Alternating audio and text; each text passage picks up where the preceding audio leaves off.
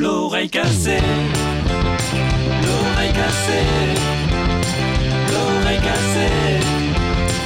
L'oreille cassée.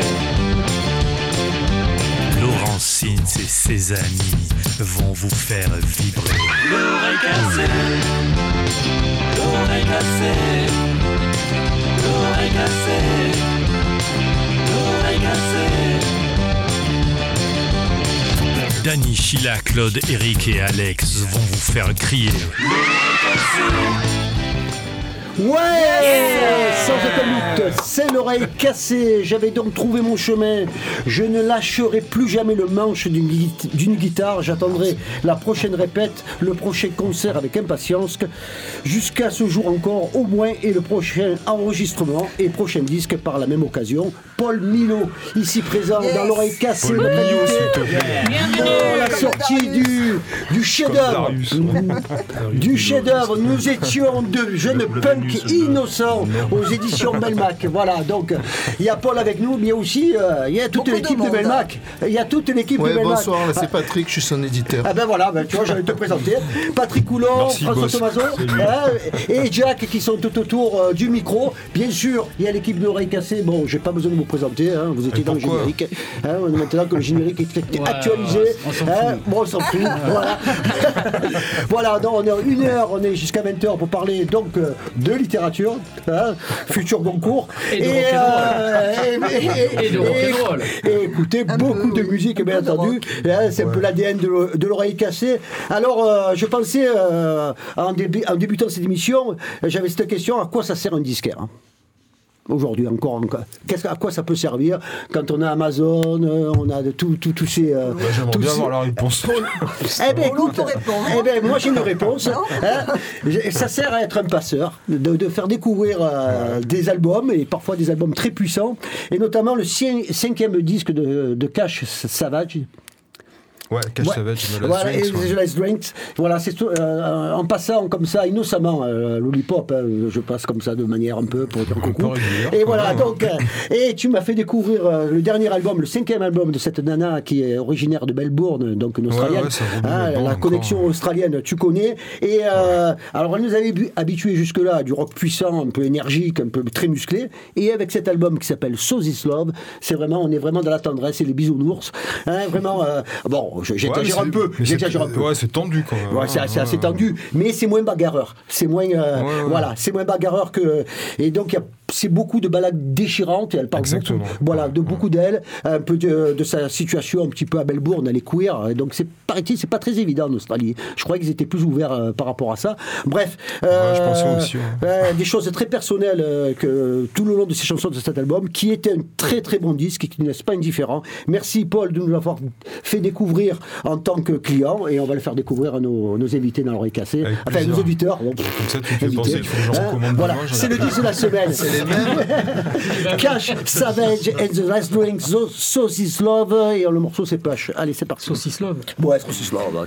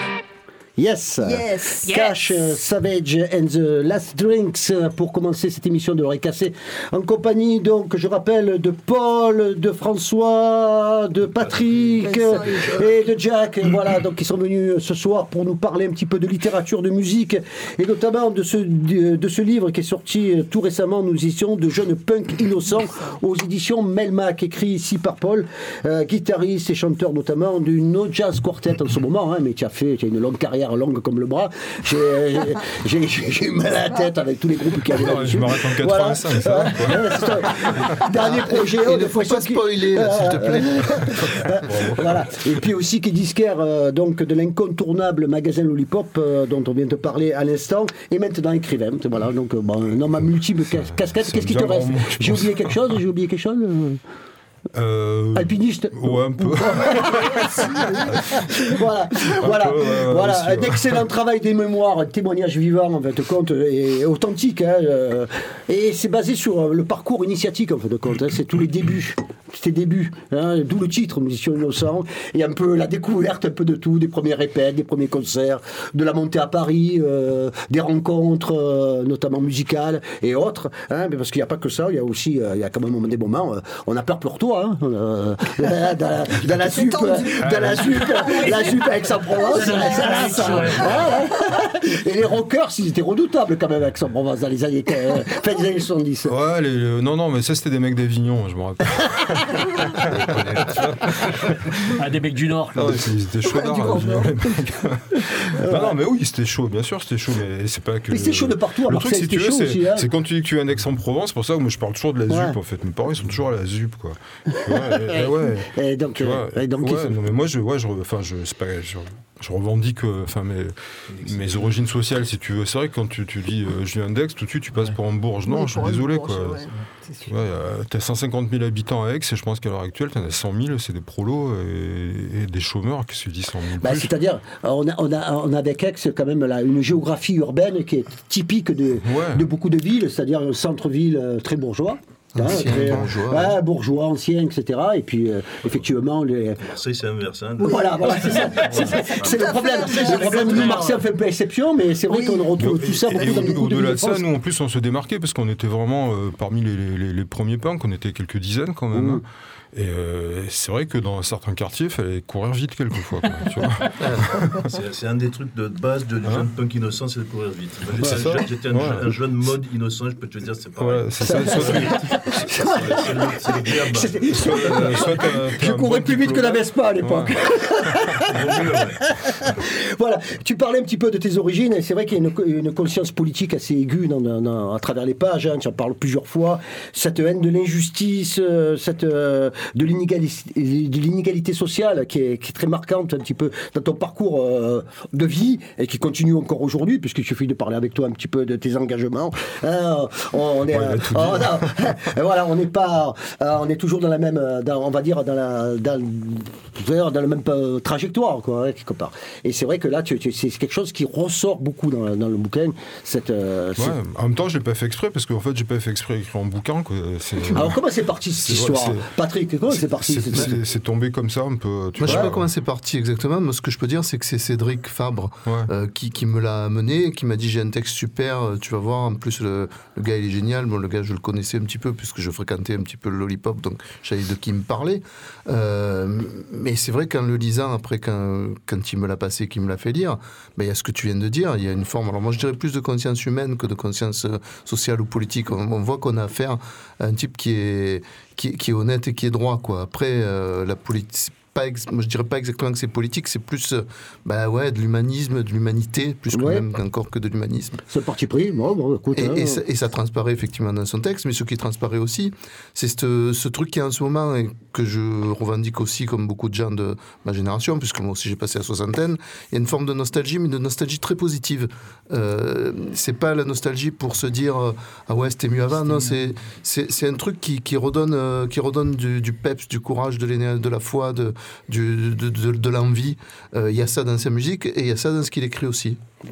Tout à fait, tout à fait d'accord. Très bien dit, docteur. Je n'ai plus rien à dire.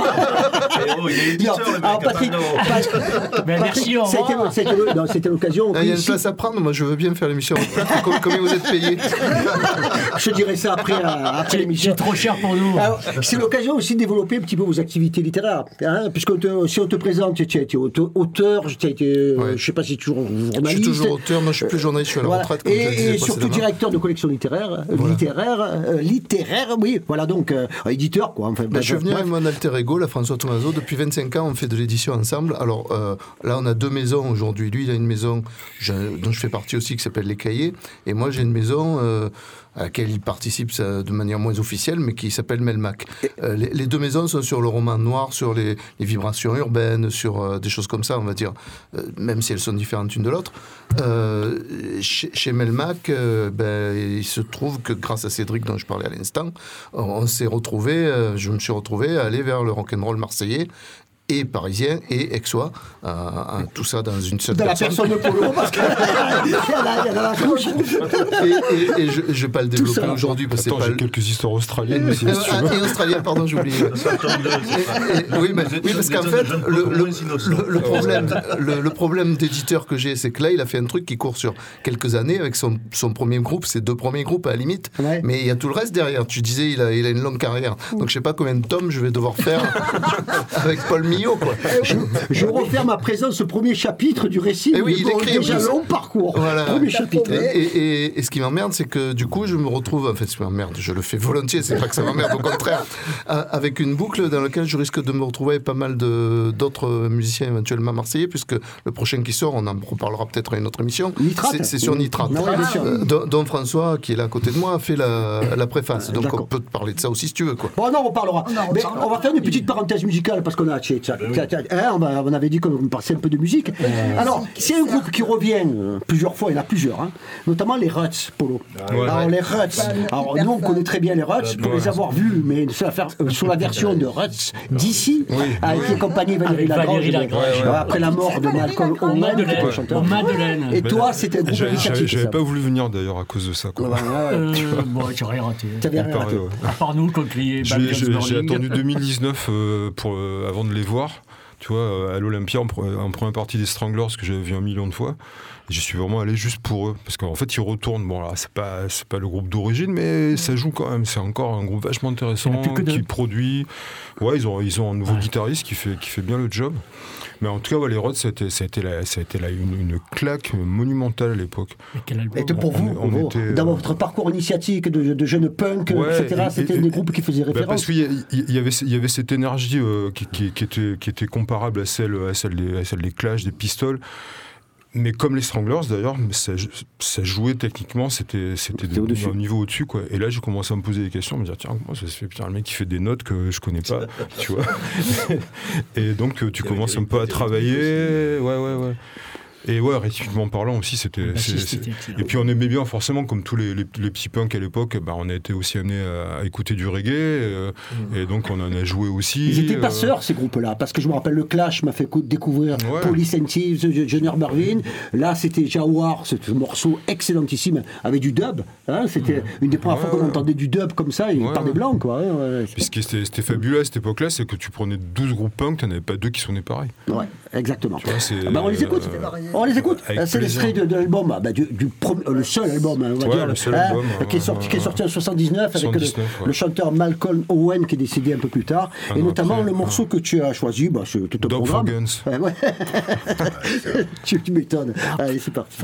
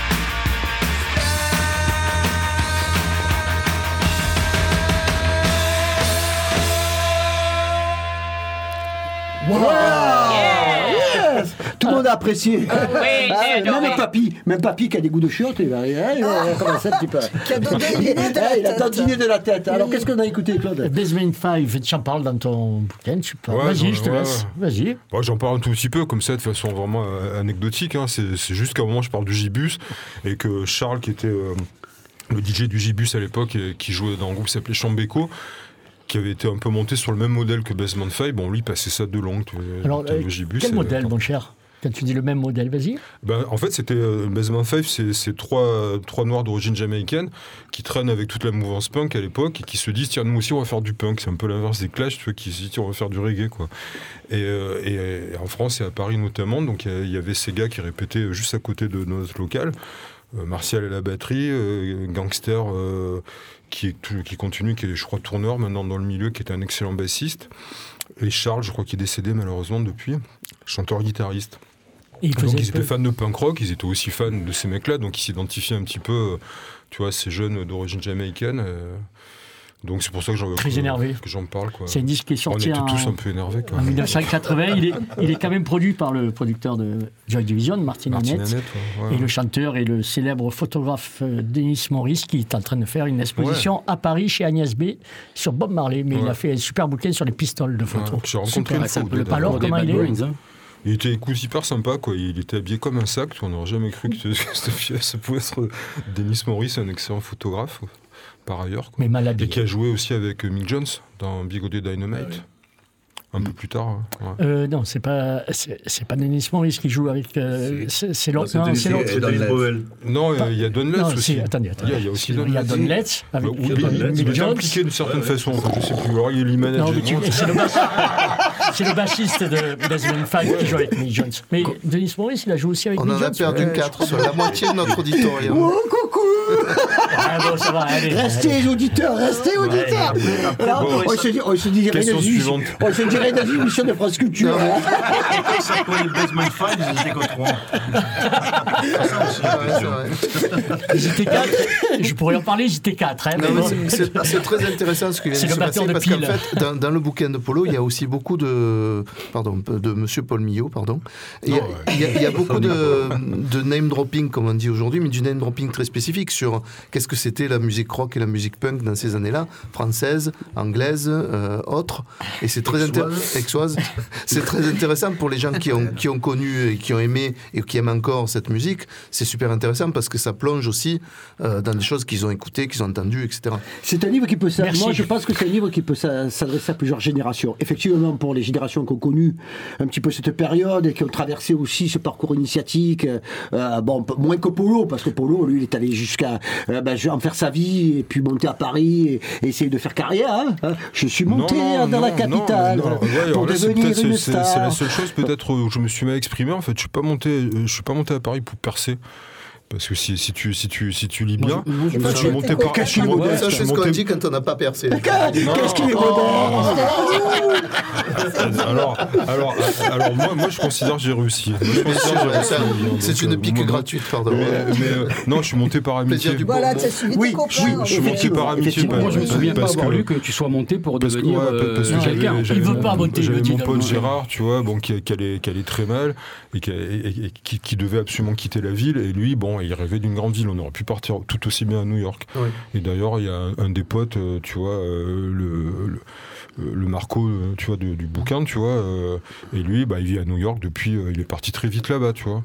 Et donc, Ah, j'ai- c'est moi, moi, en fait, ça me, fait, ça, ça me saoulait, moi, de monter là-haut, quoi, tu vois. Je le raconte bien, d'ailleurs. J'ai Oui, j'ai oui, un non, mais blues. moi j'ai tu lu le bouquin quatre fois euh, en, en- en tant qu'éditeur, correcteur et tout, donc, donc euh, je, excuse-moi, commences à je, connaître je- l'histoire. je- je retire, hein, parce que effe- Ouais, effectivement, non, mais le côté, tu sais, monter à Paris, moi, je, enfin, pour, pour y avoir passé un quart de siècle, tu vois, quand on me dit, ouais, je vais aller à Paris, ah, vous allez jouer à Paris, ah, c'est super, je dis, mais tu sais quoi, si tu as moyen d'aller jouer à Florac dans les Cévennes, vas-y, quoi. Ah oui. C'est vachement mieux, quoi. Tu- moi, tu vas t'éclater, tu hein. seras un peu payé, tu, tu, tu vas boire des coups, tu, tu, vas, tu vas bien manger. À Paris, tu seras pas payé, tu vas dormir dans la rue, tu vois, et tout le monde s'en fout de toi, tu vois. Alors que, O- Ode à Florac. tu vois, non, mais sérieux, Non, mais et je je connais, Florac, et je, je dis ça connais, à dessein, parce que je l'ai fait plusieurs fois. En plus, il n'y a, plus d'endroits où jouer à Paris, de toute façon. Les Non. magasins gue- euh, gueulent et tout- tous les bars euh, de. tu Ouais, ça t'as plus qu'un endroit ou deux, c'est tout.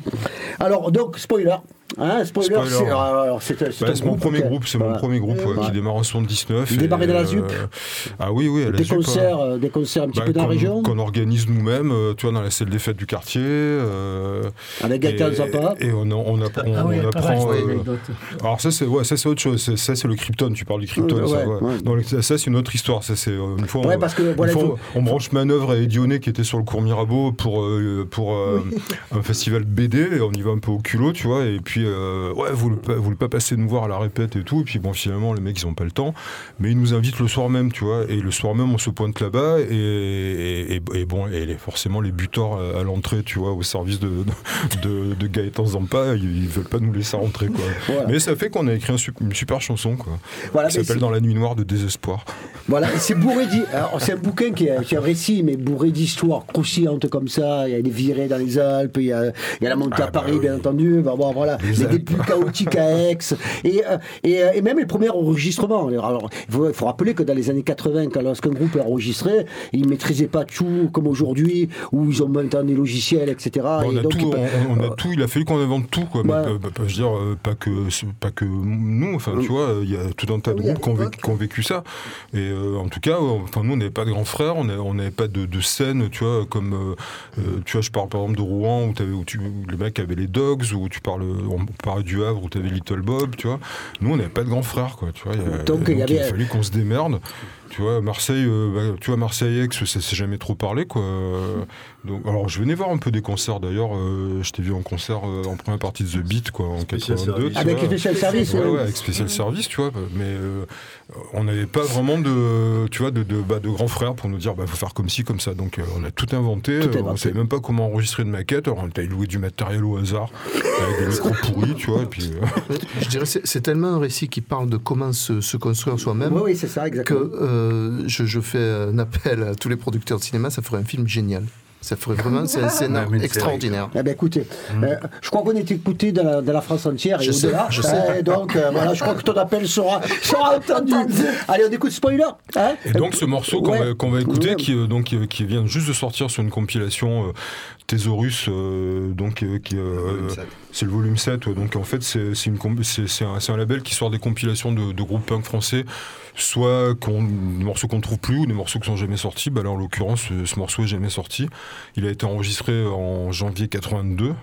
Donc dans des conditions euh, vraiment, euh, tu vois, hyper basiques avec, euh, ouais, avec une pauvre table de mixage, une dizaine de micros pourris et, et- et ça sonne pas si mal en fait. Et bon, là, avec le recul, hein, Et, et ce morceau s'appelle Morat Stuttgart, tu vois. euh, Stuttgart. En français, hein. il- Ouais, c'est en français. Bon, ouais. il y avait Mémoire Neuve aussi qui faisait ça, hein, je Ouais, crois. Mais oui, c'est les mêmes gars en fait. Ah, c'est les mêmes gars, ouais, d'accord, ok. C'est Caméléon Records Mémoire. Neuve, c'est eux. Mm. C'est ça, ouais. Bon, on écoute, on écoute euh, le premier groupe de Paul, Spoiler, en 1982, donc, euh, qui est sorti sur cette compilation, tu rappelles Thésaurus, Thésaurus, voilà. donc, disponible euh, chez Lollipop. Ben, ben voilà, on t'en fera plus. Ah, j'ai récupéré ça un peu aujourd'hui. Tu m'étonnes. Allez. Voleur Theodore Turner. C'est parti.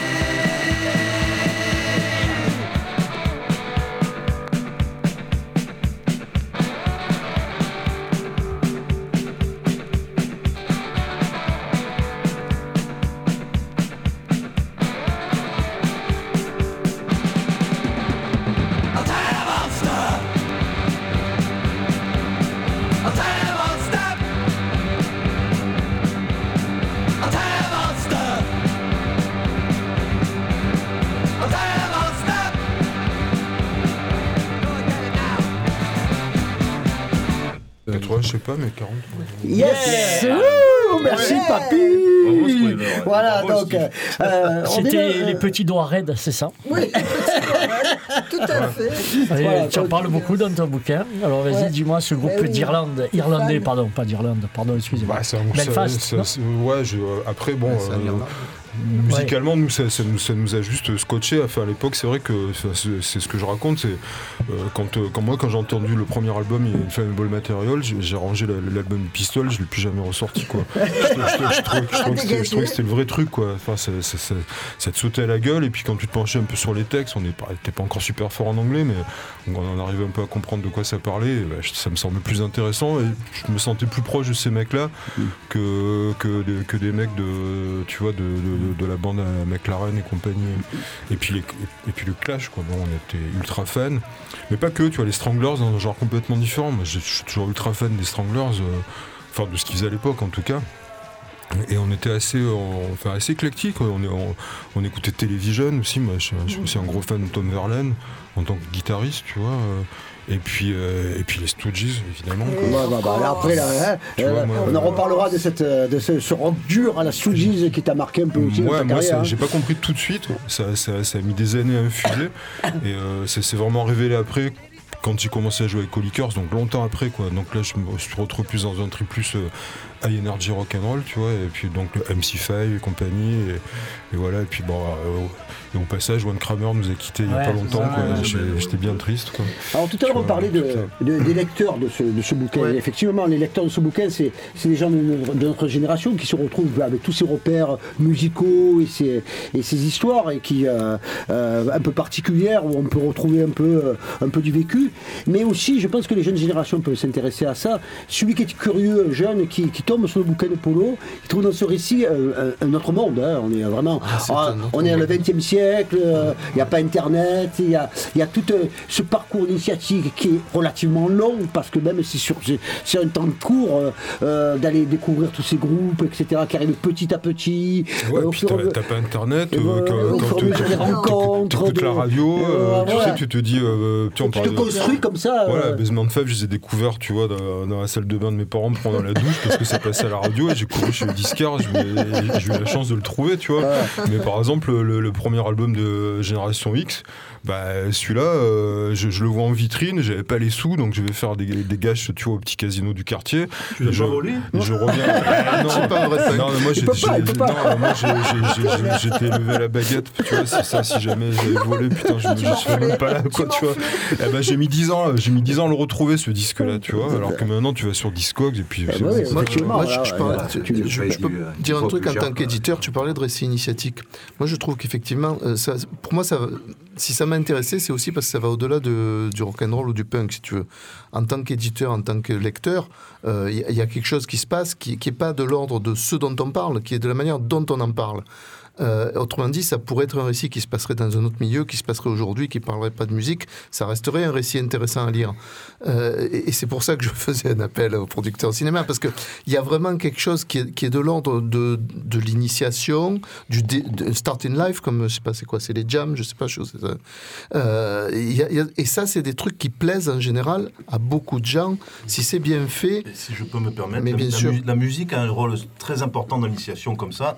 Les phrases, Parce que je, me penche. Là, j'ai de la musique, c'est pas, c'est pas innocent. Même quand moi j'étais un jeune mode, non pas un jeune punk, mais je lisais des, des- des- je- j'allais voir des films comme Hon- Honky Tonk Man, ou je lisais des bouquins de Mes Mesro sur le jazz, parce que les destins de la musique, ils sont très proches les uns des autres. Il y a toujours cette initiation, tu découvres un truc qui te, et ça devient ta vie, quoi. Voilà, c'est ça, et ça, euh, je crois que ça, ça rejoint toutes les époques. Des, jeunes rappeurs ou aujourd'hui de- de- de- qui, qui- qui lisent le bouquin de Paul, ils vont retrouver plein de galères qu'ils ont vécues, plein d'émerveillements qu'ils ont eus. Et on a tous un peu suivi ce. La musique, ça a vraiment été nos, nos- nos guerres à nous, quoi, quelque part. Et c'est- vachement formateur. Et je pense que là, le, le destin de Paul, c'est le destin de plein de minots qui ont aimé la musique, quoi. Ouais, euh, Ouais, c'est ce qu'on disait, d'accord. c'est ce qu'on disait tout à l'heure sur euh, la nostalgie. Là, tu t'en, parlais tout à l'heure justement. Moi, moi, je trouvais que il n'y a pas ce côté euh, nostalgique passéiste. C'est vachement la, la nostalgie, elle est bien quand elle nourrit le présent justement, et, et c'est ça qui est super important. Et si, si tu as aujourd'hui toujours un magasin de disques, c'est parce que en fait tu continues. Et, Ah, moi j'avance. hein. bien, sûr, bien sûr. Ouais. C'est ça qui est super important dans ce récit, je trouve. C'est qu'il y, a- il y a aussi ce lien avec le présent. Et, et- et ça, je trouve que c'est fondamental. Et c'est ça que, ouais, justement, bien sûr, ça s'adresse à tout le monde, en fait. C'est Ouais, pas je du tout à notre classe d'âge. euh, Ça s'adresse aux jeunes, ça s'adresse à tout le monde, en fait. Tous les gens qui sont passionnés de musique se retrouveront, se retrouveront dans, ce, dans cet ouvrage. hein. On parle de Nous étions de jeunes punks punks innocents de Patrick Millot, sorti chez. Melmac. Paul Millot. Euh, Paul Millot. Paul Millot, pourquoi Ah, Patrick je. Arrête de me loucher dessus, Patrick. Regarde ailleurs. Paul. Milo, Patrick Milo, je, je m'en vais les amis. Patrick, François, Paul, Jacques, Pierre, je- j'en peux plus moi de cette émission. Désolé. Petit, euh, petite parenthèse sur la maison d'édition Melmac, ça, existe depuis combien de temps euh, Euh, Melmac, ça existe depuis trois ans à peu ouais. près. Euh, C'est associatif, alors c'est quoi Alors c'est associatif, mais ça veut dire qu'on travaille euh, exactement comme euh, quelque chose qui est une société. Les bouquins sont distribués dans toute la France par une boîte euh, qui, dont c'est le métier de distribuer les bouquins chez les libraires, etc. Donc vous allez chez n'importe quel libraire de France et de Navarre et de Belgique, vous pouvez le commander, même si le libraire, ce qui est probable, ne l'a pas sur ses tables dans les sûr, rayons. ouais, ouais, ouais, ouais, voilà. Euh, Voilà. mais bon, moi, ça fait 20 ans, 25 ans que je fais de l'édition avec François Tomaso qui est à côté de moi. On, fait- on a monté les cahiers en 2000, Hmm. euh, puis ça s'est arrêté. Moi, j'ai monté Melmac, on remonte les cahiers. Enfin, c'est tout. L'édition, c'est comme, C'est la musique aussi. Je veux dire, c'est une histoire de vie, c'est une histoire de passion, c'est des choses comme ça. Quoi. Voilà, donc là, le polar. Melmac, M-E-L-M-A-C. euh, ouais, et voilà, euh, le polar, quand même, qui est une, une- hein, on va dire une- quelque chose de, fondamental dans, vo- dans vo- dans Oui. votre de- démarche éditoriale, mais aussi la, la science-fiction, l'imaginaire. j'ai euh, quatre, euh, on va dire quatre axes. euh, Ça fait beaucoup pour une petite maison qui a qu'une dizaine de bouquins. Mais euh, le polar, j'ai démarré avec ça parce que j'en ai, on en a beaucoup publié euh, pendant des années. Euh, donc il y a du polar, il y a de la SF, de l'imaginaire, de l'anticipation. Enfin, ce- ces registres-là, ce qu'on appelle aujourd'hui les littératures de l'imaginaire. D'ailleurs, j'ai un bouquin qui est sorti aujourd'hui que j'ai écrit moi, mais j'en reparlerai ailleurs. Euh, et euh, j'ai aussi ce que j'ai appelé, donc ce bouquin, je l'ai mis dans une catégorie, une collection que j'appelais Urban Vibes, pardon pour le- pour l'accent. maintenant, Oui, on te pardonnera. On te pardonnera. Je Et- très pointu là-dessus. Bon. Et, et puis j'ai fait, comme, comme je suis à Marseille, sans vouloir m'enfermer dedans, j'ai aussi une collection qui s'appelle Marseille. Donc il peut y avoir des tas de choses euh, différentes. Euh, en fait, je, je fais n'importe quoi. Non. Alors, dans- euh, on finit là-dessus. Dans Ur- Urban Vibe, voilà, j'ai bien prononcé, tu as vu, merci Eric. Euh, nitrate. Alors, c'est le prochain. euh, Ouais, c'est le prochain. Alors ça n'aura rien à voir en fait en réalité parce que autant, autant Paul c'est pas c'est pas comment dire c'est pas sa carrière avec des photos, sa vie, son œuvre. C'est c'est ça va beaucoup plus loin que ça en réalité si on peut dire. C'est vraiment quelque chose comme je le disais que je le redis. C'est c'est un récit qui est quasiment hollywoodien quoi. C'est euh, je- on raconte le début d'une vie, comment on se lance dans une passion, etc. C'est c'est universel. Euh, ce qu'on a fait avec Nitrate, ça n'a rien à voir. C'est beaucoup plus. Alors pour le coup, beaucoup plus nostal- nostalgique en fait, puisque Nitrate ça a existé, ça n'existe plus. Alors ils ont continué eux, euh, euh, que ce soit Christian, que ce soit Max, que ce soit les frères Laurent, ils ont continué à faire de la musique dans d'autres groupes. Euh, mais là, ils reviennent sur une période très particulière de, de leur vie musicale, qui a duré deux ans, deux ans et demi, quelque chose comme ça, mais qui a été très marquant à, à Marseille, Dont, les, Marseille. dont les gens se sont beaucoup souvenus, parce qu'il y avait leur slogan Nitrate rock urbain, parce qu'il y avait Ni Dieu Nitrate. Euh, donc ils- ont marqué un petit peu les esprits euh, marseillais de cette époque-là. Et eux aussi, ils ont la soixantaine aujourd'hui, et ils reviennent un peu là-dessus. Mais alors, pour, le coup, c'est beaucoup. C'est pas un récit. C'est pas construit comme un récit. C'est pas euh, écrit. euh, C'est des anecdotes, des photos, euh, des témoignages, euh, dont celui de François Tomaso, dont celui de Robex, qu'on connaît bien dans cette radio, euh, dont celui de Childéric Muller. Ça peut paraître bizarre, mais à l'époque, Childé, il faisait beaucoup de. Il était manager de groupe euh, ici à Marseille, puisqu'il est marseillais. Euh, et, puis des, oui, des images, beaucoup d'images. Ils avaient un photographe avec eux qui s'appelle Pierre Prouvez, qui a, suivi leur, euh, leur, leur brève carrière, qui a fait des, centaines d'images, donc il y a des images. Euh, oui, c'est autre, autre chose, et en même temps, c'est la même chose, d'autant plus aujourd'hui que le groupe de Paul et le groupe euh, des ex-nitrates. Euh, Belphégor et No Jazz Quartet sont au sein du même euh, label. Closer, chez Closer, ouais. Voilà, Closer. donc euh, ça les rapproche aussi quelque Ça part. les rapproche aussi. Alors Paul, euh, on parle de ta carrière musicale. hein. Donc il y a eu Spoiler, puis il y a eu aussi également Save- Savage Circle. C'est le Circle, c'est la suite en fait. Ouais, c'est la hein. C'est juste des changements de personnel qui font qu'à chaque fois on change de nom, mais en gros c'est toujours. à C'est le racontes bien dans le bouquin, vers la fin ouais, des C'est le même noyau dur ouais, qui dure une petite dizaine d'années. Jusque, juste, jusqu'au, euh, on va dire, euh, ouais, il faut employer les termes, jusqu'au suicide du chanteur, quoi, tu Ouais. vois, qui était, qui était mon meilleur pote. Et de là, après, ouais, après. euh, Holy Cars. euh, non, pas tout de suite. Après, on monte euh, Urban Navarro. Ah oui, effectivement. Avec, des copains, tu vois, avec, avec qui on jouait assez régulièrement, quoi. Et euh, à ce moment-là, ils ont plus de guitariste, et donc nous, on n'a plus de chanteur, on est complètement effondré, évidemment. Et donc, euh, bah, mon pote José, donc, qui était aussi guitariste de, dans, Spoiler, euh, donc, euh, bah, rejoint Urban Navarro, donc, avec, avec moi. Ça dure, on fait un album, en 45 tours. Ça dure, je sais plus, 4-5 ans peut-être, quoi. Et, c'est là que je rencontre Lickers, quoi. Un jour, on fait leur première partie, là, je, là, je flash, quoi. Je, viens de monter un petit label, donc je leur sors le- leur premier 45 tours. Euh, split 45 tours avec les Nomads, en plus, un truc plutôt, plutôt sympa, quoi. Et... euh, et euh, ouais, je passe euh, 12-13 ans avec eux quand même. C'est une partie de ta vie, hein, Ouais, ouais. ouais, Alors, là, c'est une grosse partie de ma Ah, vie. ouais. musicalement, on parlait de la connexion tout à l'heure, tu parlais des Stooges. Là, on est arrivé de Détroit, euh, l'Australie, Ouais, euh, le rock le australien, Havre. Radio Birdman, tout, tout ça, ouais, le Havre, les copains du Havre, tu vois, les Fixed Up et tous ces gens-là, quoi. Et, et là, on fait le tour du monde, quoi. Tu vois, on joue en Australie, aux États-Unis, au Japon. Japon, tu vois. Et euh, bah là, euh, c'est pour ça que, tu vois, quand euh, on me dit alors, euh, un jour un mec qui me dit, mais alors comment ça fait que ça n'a pas marché, pour toi? J'ai fait, ah ouais, ça n'a pas marché. C'est avec ma, toute, ma toute petite guitare de quand j'ai commencé, si on m'avait dit ça. Tu La Rickenbacker rose, achetée à la rose. à la rose, ouais, ouais, exact, ouais. Et que j'utilise toujours, euh, qui, Ah, est ma- guitare favorite. Allez, on va essayer d'écouter les Lickers, tiens, pour changer un petit peu. Alors, on va sortir un peu du punk, là, on va donc, euh, la connexion, on va dire, du rock dur, euh, Détroit, Australie, le Havre, hein, donc, du rock prolo, du rock bien ancré sur terre, avec des bons riffs, et notamment un morceau que j'adore. hein. Bye Bye Preacher Man. Ah, il y a. Enregistré euh, à. Sydney en 2005, quoi. Voilà, enregistré à Sydney. C'est Rob Younger qui avait fait le. Non, Euh, c'est Denis c'est- l'album suivant, ouais, c'est Denis Stack qui Denis Stack. ouais, bah, il a enregistré avec tous les mecs de. Allez, on écoute ça Allez, aux Lickers Allez, c'est parti.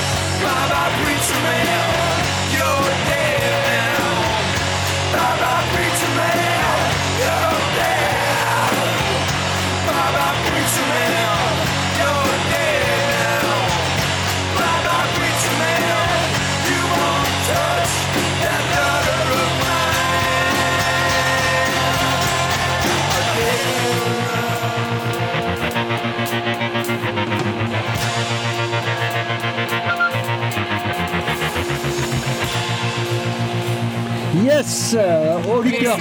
Excellent. plaisir d'écouter ça à la radio. Ah ouais, ouais, c'est- Ah, c'est pas mal, c'est mal comme ouais, morceau. C'est- Alors c'est l'extrait de. C'est quel 34 album de. Holy Church Parce que la discographie est longue comme le bras aussi, mais euh, là c'est. Ça, le- c'est l'avant-dernier album. l'avant-dernier album, L'avant-dernier ouais, album qui a été enregistré entre, euh, on va Entre dire, euh, le centre de la France. Détroit et, euh, et, et- puis, et deux titres euh, parmi les meilleurs, je trouve, chez, chez Feu euh, Lucas Strobel, le Kaiser, qui était le. Donc c'était le Nova Express, le label des Cowboys from Outer Space. Exact, voilà. Donc vois, un disque qui est toujours disponible ou alors il faut. Non, euh, celui-là, il est plus- voilà. plus belle lurette, Discog, euh, 450 euros. Voilà.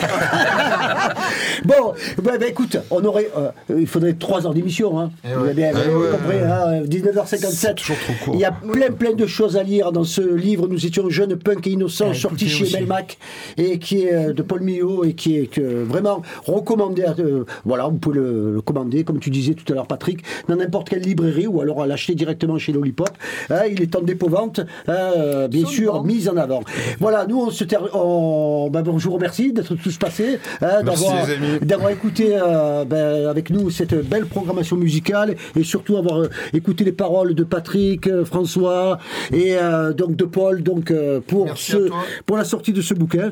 Voilà, et donc on finit avec un, un groupe à toi, bah, le dernier. Ouais, lequel? Ben, je ne me rappelle plus là, le, les Savage Circles. Ah oui, ouais. oui, bah, alors le, lui, lui, le pour seul terminer. 45 tours qu'on est sorti à l'époque, ouais, c'est ça. ouais. Voilà, Ok, ouais. voilà c'était après, juste après Ouais, ce enregistré fin 83. Fin ouais. 83. Ben, Spécial ça. dédicace à Jean-Louis Gasset. Voilà, c'est-. Super, merci. Allez, ça va Circle pour terminer. Bye bye. Nous Ciao, merci dans quelques les jours. amis. Ciao, ciao. Ciao. Ciao,